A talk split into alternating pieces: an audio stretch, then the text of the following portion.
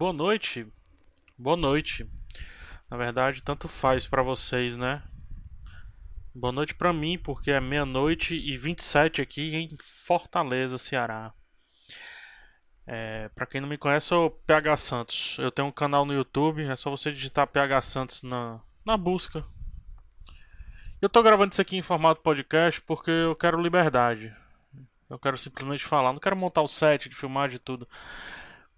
Eu tô apaixonado por um filme. Se chama The Vest of Night, A Vastidão da Noite. E eu quero falar um pouco mais sobre esse filme. Isso aqui não é um podcast em si, é um áudio e vai ser colocado no YouTube e ninguém vai ver. Essa é a verdade, ninguém vai ver porque não tem vídeo, né? YouTube é vídeo. Vai ser um vídeo longo e as pessoas não gostam de vídeo longo. O fato é que o The Vest of Night tá, tá me deixando maluco. Esse filme tá me deixando maluco. Tem uma crítica, eu não vou repetir o que tem lá, mas a simplicidade dela é incrível. Vai ter spoilers, vai ter carros passando, vai ter tudo, vai ter até um, um ventilador aqui. Não me importa.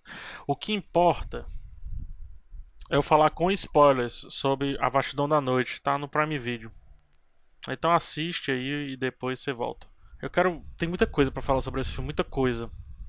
Era pra eu ter assistido hoje Dark, a terceira temporada.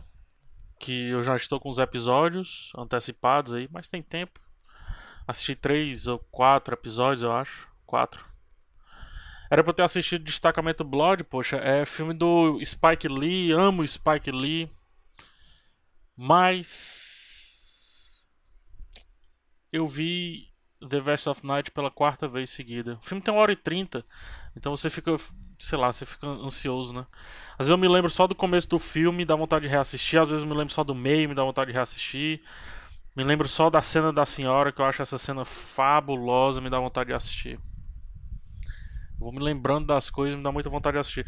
O filme ele já começa brilhante, eu acho, e se, sempre na simplicidade. O filme ele demora 47 minutos para começar ele demora 47 minutos para começar. É, é, é, quase no meio ali. Quando você olha a timeline, na timeline é aquela linhazinha onde fica a minutagem. Quando, quando chamam a Faye pra ação, tipo, vamos lá. Vamos pegar a fita. Quando chamam a Faye pra ação, tá na metade do filme, metade do filme. Exatamente na metade. É só olhar lá para aquele bilotinho lá, metade. Ou seja, até metade nós tivemos a honra de conhecer os nossos dois protagonistas, o Everett e a Faye. E o filme ele já começa brilhante bem no comecinho, porque como é que ele nos apresenta o Everett? Ele nos apresenta porque um cara chamou alguém que se chamava Emmett, o eletricista. Ele não é eletricista, o Everett. É o filme já nos convidando aí para que a gente saiba o nome do cara perfeitamente. E aí já mostra a câmera voando ali, coisa e tal, né? Tem uma cena, inclusive, eu tô lembrando aqui de umas coisas. Tem uma cena, inclusive, é, que eu acho que eu vou fazer um vídeo sobre isso, mas eu já vou falar aqui, exclusivo aqui para quem tá assistindo, para quem tá assistindo, não, para quem tá ouvindo isso. Lance do fundo preto, cara. Lance do fundo preto. É antes ali de, da metade do filme ele tá falando com o, o, o um negro que trabalhou um negócio estranho pro exército. As paradas subterrâneas dos militares e tal. E ele diz ter, ter contado, ele, enfim, o filme já, já entrega um pouco ali da, da, da pegada alienígena, né?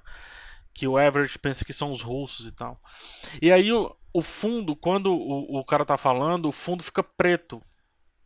A gente não tem, não tem visor, não tem tela. O fundo, pá, preto. E essa é a brincadeira fantástica. Por quê? É um filme que enaltece o poder do rádio, o poder do áudio. Ele pega audiovisual, corta essa palavra no meio e brinca com o visual e o áudio de maneiras separadas. Nessa época, a TV ela estava chegando nas casas, ela ela estava ela tava galgando espaço ali nos Estados Unidos. Perceba. Vamos fazer um comparativo. Não sei se estava nesse, nesse estilo, mas eu acho que um ponto antes. É como. Acho que há cinco anos. O YouTube, Netflix, etc. Esses caras já estavam dominando. Porém, a TV tinha muita força. Era mais ou menos, mais ou menos isso que acontecia da TV para com relação ao rádio naquela época. E aí, qual é a brincadeira? É um convite, o filme é um convite, porque a gente tá assistindo e tem aquele elementozinho da TVzinha. A gente tá assistindo pela TV da TV, e aí a gente vê o filme como um todo. Só que o diretor, ele escolhe deixar tudo escuro para que a gente sinta aquela entrevista como um, um, um rádio, cara. Que coragem deixar o seu filme com a tela preta, que coragem. Quantas pessoas não vão estranhar? Quantas pessoas não vão dizer que. Que isso? Ficou preto? É lógico que ficou preto, meu bem. Ele quer justamente fazer essa transição da TV pro áudio. Ou melhor, do áudio, no caso rádio, pra TV. É tanto que, antes de ficar escuro, a gente sai, vai para aquela TVzinha da década de 50 ali. The Paradox Theater. Não sei se é 50, acho que é 60, 70. Também tô, tô, tô errando aqui, talvez. Mas enfim, ele vai para aquela TVzinha, depois fica escuro, e aí a gente faz a transição pro rádio. Tá! E aquela entrevista, ela realmente ela não, não precisa de. A gente não precisa ver. Primeiro tem a escassez de recursos. É só um cara falando no fone, tipo eu agora. Não tem mais nada do que isso. Pra que mais? Fica escuro. A gente tem o privilégio de assistir aquilo como rádio. Clareia, a gente volta. Fica escuro de novo para aumentar a tensão. Sensacional. E aí tem gente que pergunta: ah, por que ficou escuro? Oh, meu bem. Meu bem. Por isso. Preste atenção. Preste atenção. A cena da senhora. É, a cena da senhora, ele de, toda a construção dessa cena é linda desde que eles entram na casa, a câmera de baixo aqui vai subindo, ele já entra gravando. Ele é muito esperto, o Everett. Ele já entra gravando e aí ele já capta a senhora falando ali no, naquela, naqueles idiomas muito doido ali e tal. E aí tem várias coisas nessa cena. Primeiro, é, ela fala que não é uma bruxa. Aí você diz assim: Como? 1950? Bruxa? Cara, as bruxas estavam aí, sei lá, uma geração antes daquela senhora. Ou seja, ela conviveu ainda nesse mundo onde as mulheres ditas, ditas promíscuas, que no caso, na verdade, eram as mulheres desenroladas, inteligentes, à frente do seu tempo, é, disruptivas e tudo, essas mulheres eram colocadas como bruxas. Ela viu isso. E ela sofreu isso, porque ela engravidou com 16 anos sem pai, não tinha pai. E olha só a diferença para a menina. A menina, a Faye, ela pergunta bem no comecinho, quem são seus pais? Aí a Faye diz, eu não tenho pai. Tipo, já na geração da Faye, isso não é mais um, um problema. Mas na geração dela, da senhora, era um problema. Tanto que ela foi vista como bruxa. Tanto que ela tá falando, eu tive um filho, bababá, com 16 anos, isso, isso, isso, aquilo outro, não sei o que. É daí que vem minha fama como bruxa. Ah, e, e, passa meio que por cima disso. O diálogo é muito rápido. Você tem que prestar atenção para pegar. Aí tem um detalhezinho que antes de começar a realmente falar um monólogo dela, ela fala pro Everett, o Everett fala assim, espero que tenha uma história aqui, ela espera também que tenha uma história aqui e que seja uma história muito boa para levar você bem para longe. Ele de fato foi bem para longe. Ele foi pro espaço. Mas isso a gente tem que imaginar um roteirista escrevendo. Vamos imaginar um ser humano, pá, pá, pá, pá, pá, ó, escrevendo. Esse ser humano que está escrevendo, que inclusive é o diretor do filme, esse ser humano que está escrevendo, ele já sabe o final, cara. Então, se ele já sabe o final, ele brinca. É uma nuancezinha que ele brinca. Ele antecipa o final aí né? É um foreshadowing que chama. Foreshadowing é o nome dessa, desse negócio aí. É antecipação. Tipo, isso não muda nada na história, se tirar não muda nada. Mas é só uma brincadeirinha para depois que a gente reassistir o filme ele ter um pouco mais de substância. E aí ela fala, e quando ela fala, ela entrega sobre o que é o filme. Se não estava claro antes, fica claro na fala dela. O filme é sobre consumismo, é sobre a mídia, é sobre a gente estar sendo controlado aí por pessoas lá de cima. E essas pessoas lá de cima não é ET, o filme não é sobre ET. O filme não é sobre ET. O filme é sobre alienação que vem de alien. É sobre é sobre consumismo, é sobre desinformação e é sobre a cultura do entretenimento ditando o que devemos ser. Daqui a pouco eu até chego mais nisso, mas ela fala, eu queria ter aqui o roteiro. Será que eu acho esse roteiro? The Verse of Night Script. Tem, teria que achar aqui. Não tem quotes. É entirely script PDF. PDF. É, registered the script uh, under pseudônimo James Montagne. É, tô até vendo isso aí. O diretor ele fez tudo, viu, no filme. Ele fez tudo, tudo, tudo, tudo, tudo, tudo, tudo. Aí tem outros nomes lá, só que esses outros nomes, eles, eles na verdade, é tudo pseudônimo do diretor. Até produtor ele, ele colocou. Ele fez isso para que o filme tivesse mais credibilidade, segundo ele. mais credibilidade. Enfim, não tem o script, mas eu vou com o que eu me lembro aqui. A senhora ela fala que a mídia, que os ETs, na verdade, as pessoas lá de cima, controlam as pessoas pela mente, a, a população pela mente, ditam o que elas têm que ser, como elas têm que trabalhar, o que elas têm que comer, o que elas têm que vestir, o que elas têm que comprar, o que elas. Tudo. Aí você vai me dizer que é sobre ET. Não é sobre ET, é sobre sociedade é ter uma metáfora, gente. Just a metaphor. É uma metáfora. É, ter, é uma metáfora. Ela deixa isso explícito. Quando os dois são abduzidos, perceba, ambos, Faye e o, o Everett, ambos queriam ser radialistas, queriam levar alegria pro povo através do rádio. E eles conseguem. A, a, a metáfora, a alegoria, melhor dizendo, tá quando eles são abduzidos, ou seja, é, quando eles são abduzidos é como se eles fossem ali, eles, eles estivessem por trás do entretenimento, eles que agora que vão ditar as regras daquela sociedade, pá, pá, pá, pá. Você diz assim, não, PH, você tá viajando, não tô.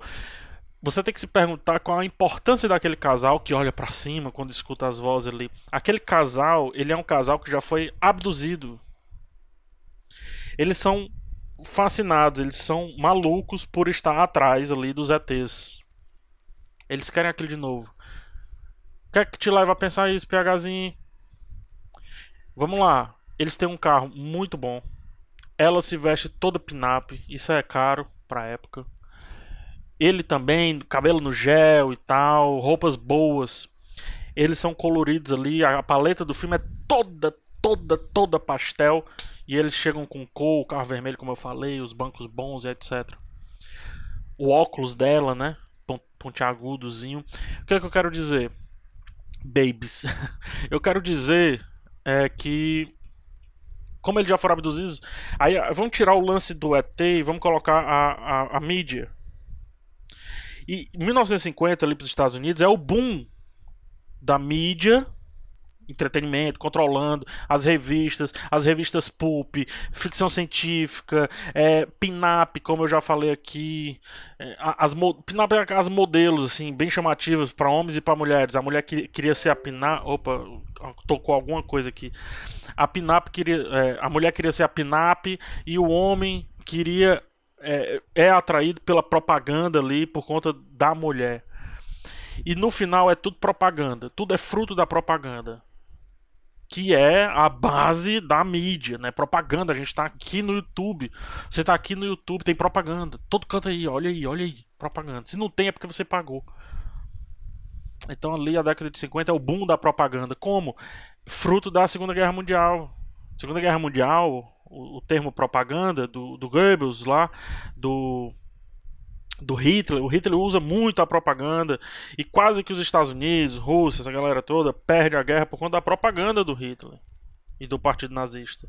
E aí eles aprendem com esses caras e trazem para a sociedade americana, assim como também foi para a sociedade alemã, assim como também foi para a sociedade russa, é, francesa, inglesa, tudo. A fofoca, a propaganda e tudo mais. Então, década de 50 é o boom disso aí, dessa marmota aí. E esse boom tá dentro desse filme aí, porque eles vêm aqui, olha como ela fala, eles, eles vêm aqui porque é calma. É tipo progresso, eu tô todo arrupiado agora. É tipo progresso entrando na cidade, várias vezes ali tentando entrar na cidade, me lembra até um pouco Bacurau e tudo, mas por outros motivos. Enfim. Então, espero que vocês tenham entendido que o filme não é sobre ET, não é alienígena. Aí tem muita gente, o pessoal comentou no meu canal, vou lá, faço uma crítica toda cuidadosa. Aí eu fiz uma crítica dizendo assim: o filme passa por muitos assuntos. Eu não posso dizer que assuntos. Você tem que descobrir só. Senão perde a graça. não, não é legal. Senão faria explicado, não é crítica. Explicado, crítico não é explicado. Aí eu digo o filme passa por muitos assuntos, com elegância, com isso, com isso. Com... A pessoa comenta assim: é muito bom, mas o final. Não é sobre o final. It's not about the ending. É, não é sobre o final. É sobre o meio, é sobre a propaganda. O final é alegoria. Alegoria. O final é uma alegoria. Vamos botar no Google o que é alegoria. Alegoria. Modo de expressão ou interpretação que consiste em representar pensamentos, ideias, qualidades sob forma figurada. Eu vou ler de novo. Alegoria modo de expressão ou interpretação que consiste em representar pensamentos, ideias, qualidades sob forma figurada. A forma figurada é a abdução deles dois. O que a alegoria representa é eles estando atrás da mídia, sendo agora os produtores, os ditadores de regras daquela sociedade. Para de olhar o filme e dizer que o final eu esperava mais. O que, é que você esperava do final? Contatos imediatos? Já tem esse filme. Você esperou o que quis. Desculpa. Desculpa, eu saio um pouco do tom. O fi... Desculpa. O filme ele não pediu para você. O filme ele não pediu é, para que você esperasse muito do final, tá? O filme não, não pede em nenhum momento que você espere muito por ele. Em nenhum momento. Ele é grande por natureza. A câmera percorrendo a cidade. Outra coisa que eu queria comentar. Tem gente também em dúvida sobre isso aí, né? O que é essa câmera percorrendo a cidade? É para mostrar o tamanho da cidade. É para mostrar a diferença da paleta de cores da cidade e de dentro do ginásio dentro do ginásio representa as pessoas alienadas. Perceba. Dentro do ginásio está todo mundo lá. A cidade está toda lá. Toda lá. Toda. 100% lá. E do lado de fora é que tá acontecendo a putaria, irmão. a galera acha que a putaria é o jogo. Não é. A putaria tá fora. Tá fora da quadra. A putaria não está no jogo. Tá fora da quadra. E aí a câmera vai percorrendo para duas coisas: mostrar isso, que a cidade tá vazia, que tá todo mundo lá alienado, enquanto que os aliens estão buscando a, a turma, sequestrando a galera e tal. E também é para mostrar como a cidade é pequena. Tem três coisas nesse momento acontecendo. A feita tá lá no, na cabine telefônica, lá, cabine, não sei, enfim, lá no negócio telefonista.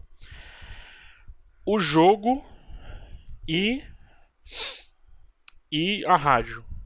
Então ele, ele sai da, do, do, do trabalho da FEI, vai lá na, na, na, quadra, passeia pela quadra, colorido, é o único momento que o filme fica bem colorido, aí, por mais que ainda um pouco lavado. Esse filtro lavado representa a câmera que a FEI utiliza, é o mesmo filtro daquela câmera lá.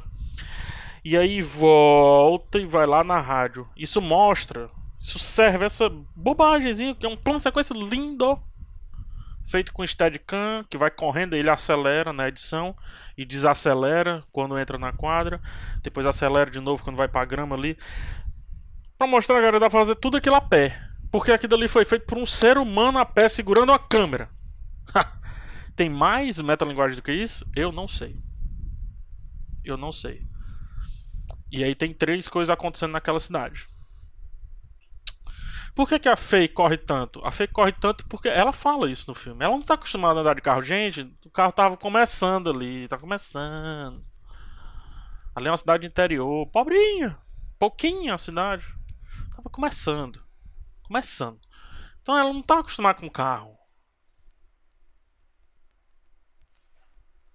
Entendeu? Teve um barulho muito grande aqui na rua. Eu me assustei todo. Estamos chegando a meia-noite e 47, o que coincide porque eu falei várias vezes no minuto 47. Mas enfim, vamos, vamos continuar. Então ela corre por isso. Aí. É. Acho que é isso que eu queria falar. Isso é mar maravilhoso. Tem muita coisa para falar, mas acho que tá bom. Vinte e tantos minutos, um, um ser humano só falando.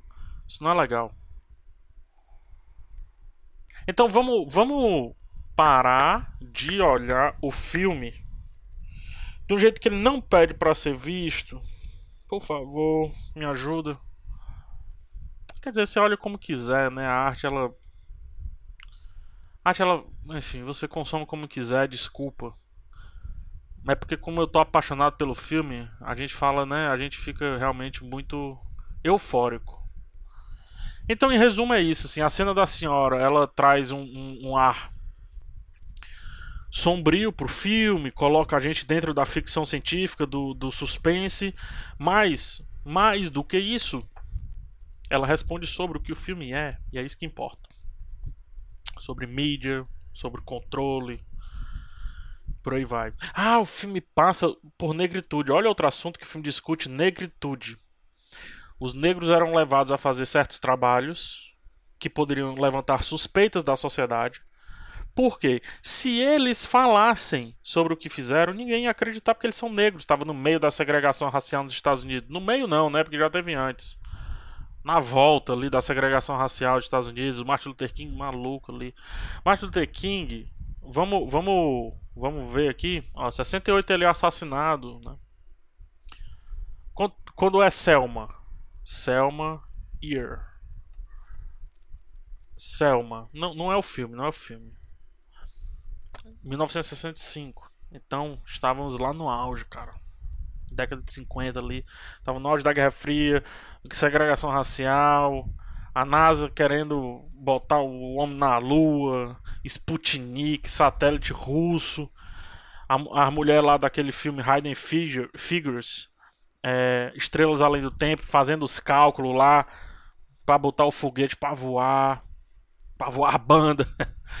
né? E os pretos estavam. Desculpa, eu, eu, posso falar para não vou falar para não, estavam se lascando. E aí eles eram puxados, não, não eram contratados, puxados para fazer trabalhos ali, justamente porque se eles falassem, eles abrissem a boca, ninguém ia acreditar. Ninguém ia acreditar. E o medo americano nessa época, né? O medo do, do desconhecido, o espaço era uma obsessão. Por isso que ficção científica ela ganha muita força aí. Apesar da ficção científica já ter força ali na década de 30 com as revistas Pulp, que o filme referencia muito bem. Ela ganha muita força. O filme referencia as revistas Pulp e, e a menina tá lendo uma revista Pulp no começo do filme. O filme referencia Twilight Zone e e ele usa Twilight Zone. No começo ele cria, em vez de ser Twilight Zone, cria o Paradox Theater. Esse diretor ele tem que dirigir pro Twilight Zone as próximas temporadas. Não é o Jordan Peele mais. Tem que ser o Andrew Patterson. E aí ele tem o lance da TVzinha que é justamente Twilight Zone, que no caso é Paradox Theater presents the best of nights. Então isto posto, meus amigos, aqui num tom bem eufórico, eu acho que eu trouxe vários pontos aqui em 20 e poucos minutos para mostrar como esse filme é é ouro. 2020 foi premiado com um filme dourado, um filme ouro. Difícil. Olha, do jeito que eu gosto de cinema, do jeito que eu vejo o cinema, e como eu gosto que a simplicidade seja enaltecida nessa mídia tão cara, tão difícil de fazer, eu acho que a simplicidade ela vem para mostrar que realmente a história é, é, é, é, rei, né? É quem manda a história, é rainha, melhor dizendo. A história é rainha, princesa, rainha, tudo. É porque a história quem ganha, cara, em detrimento a, a valores, entendeu? Em detrimento a, a valor. Ai, me engasguei aqui. Em detrimento a valores. E aí, pô, Marvel tal. Muito, muito legal. Denis Villeneuve, pá, chegada. Puta, chegada. É filme dos filmes da minha vida. Sei lá, 300 milhões de orçamento, cento e tantos, esse negócio todo.